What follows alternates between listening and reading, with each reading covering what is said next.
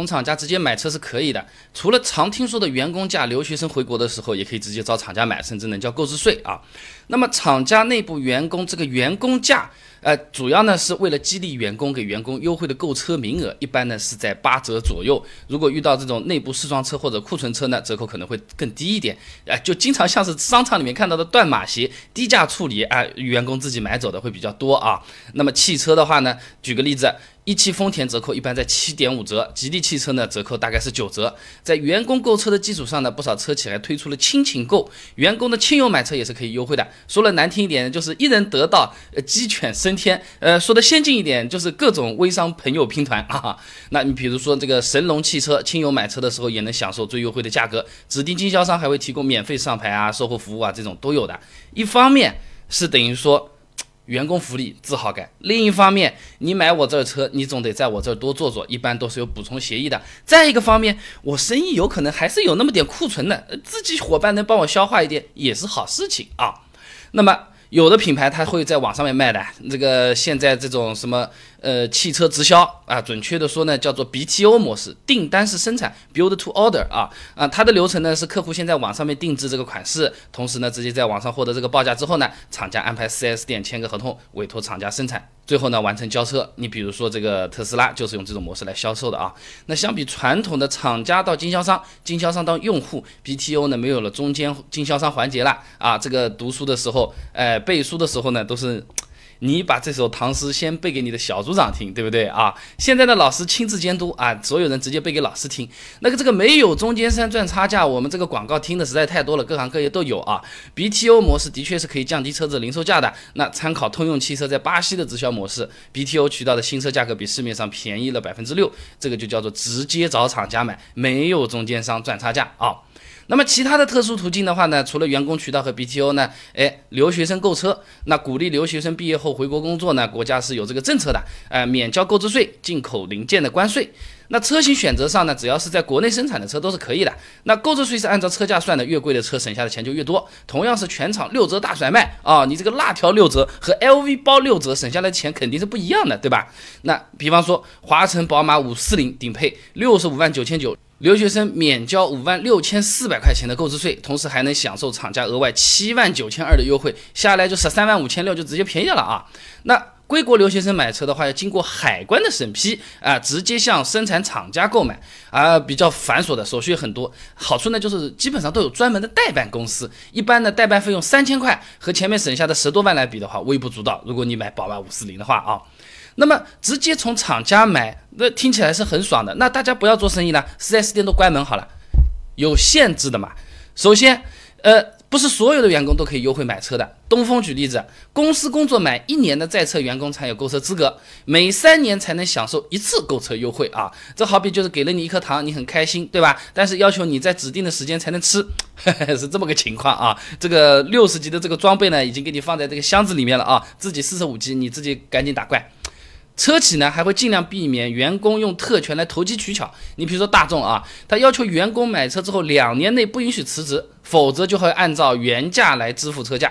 东风呢要求员工你要付清车款之后才能离职啊，这都也是留人手段。前面我说过的，留学生也有这个情况啊，留学时间必须在一年以上，毕业后在境外滞留不超过两年，回国入境时间在一年以内，并且必须持有车牌的指标。哎，这个才可以，哎，这个东西就是这样的，哎，我这个目的就是让你回来工作，早点回来工作，那这些条件全部都放在那边了。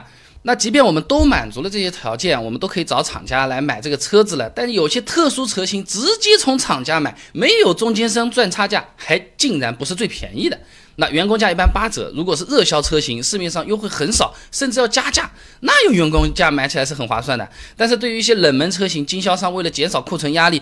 本身就已经在放血割肉，优惠在那边卖了，搞了不好你你厂家八折，我六点五折拿走拿走，五台一起卖好了，还有这种事情。你比如说刚才说的五四零，四 S 店的最大优惠幅度已经达到十三万两千了，也是个八折，你价格再砍的凶一点，什么送点脚垫贴膜保养啊，你再送点什么什么按揭再给你便宜点，是非常有可能的。这个就好比你姚明已经两米二六那么高了，那的确是还有更高的人，对吧？你跟全世界最高的两米五三的来比，姚明倒不是很高，但是你会打篮球吗？哦。所以说打算从厂家买车之前啊，不妨先问一下折扣幅度和 4S 店价格对比一下。你看，直接买最大的这个代价是什么？麻烦啊。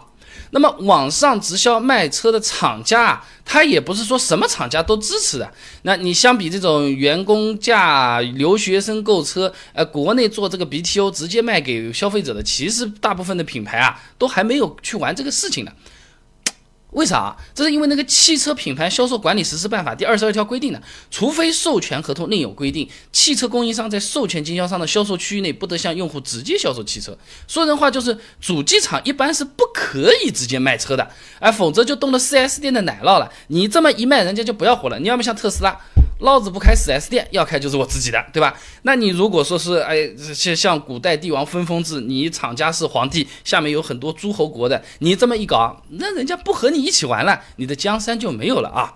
那么，所以说目前的网络直销模式呢，大多数就是网上付个定金啊，之后的流程呢，还是在线下面进行的。呃，天猫上面也不是抢过玛莎拉蒂的嘛，呃，这个价格很便宜啊，然后买的又很快啊，呃，最后还是要到店里面去付钱。正是由于这种网络直销的限制比较多，所以说它的折扣不会很给力，因为人家花了那么大劲道，呃，好不容易才这来卖，他也是要有所图的。再加上左看看右看看，没有什么竞争对手，就我这几个牌子在网上面卖，那市场也对供需有反应，这个价格也就出来的。你按照通用汽车九四折来说啊，网上直销卖这个价格，经销商说什么九四折，来来来来四九折四九折都有可能啊。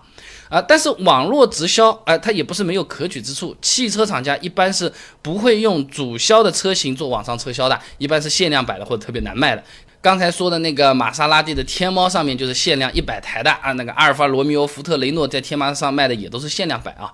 追求个性，想要与众不同的这个。你可以网上去试试看，就有点网上面抢小米手机的这种感觉啊。总的来说，如果身边确实在厂家工作或者去国外留学的朋友，关系比较好一点的，有这个事情，你不妨找个代理来试试看。至于好像，哎，这个我没有留学生资格，我也不是你厂家里的员工，你也大可不必什么请人家吃饭托关系，用别人的名字上牌啊，说的，哎，你要不帮我员工家买台车，很多车子 4S 店卖反而是更便宜的啊。那么有些朋友说，那我这样找便宜的话，我不去 4S 店，二级经销商不是报的更便宜吗？二级经销商就有点像在手机市场里面卖手机了，有正品，有便宜货，有垃圾货，有假货，有假冒伪劣，也有超值性价比的好东西。到底怎么挑？二级经销商从来不存在值不值得买这么一个事情。二级经销商买车，核心的问题是怎么买。我该相信谁？如何判断他是一个靠谱的做生意的合作伙伴？关注微信公众号“备胎说车”，回复关键词“买车”，给你一些小技巧的分享。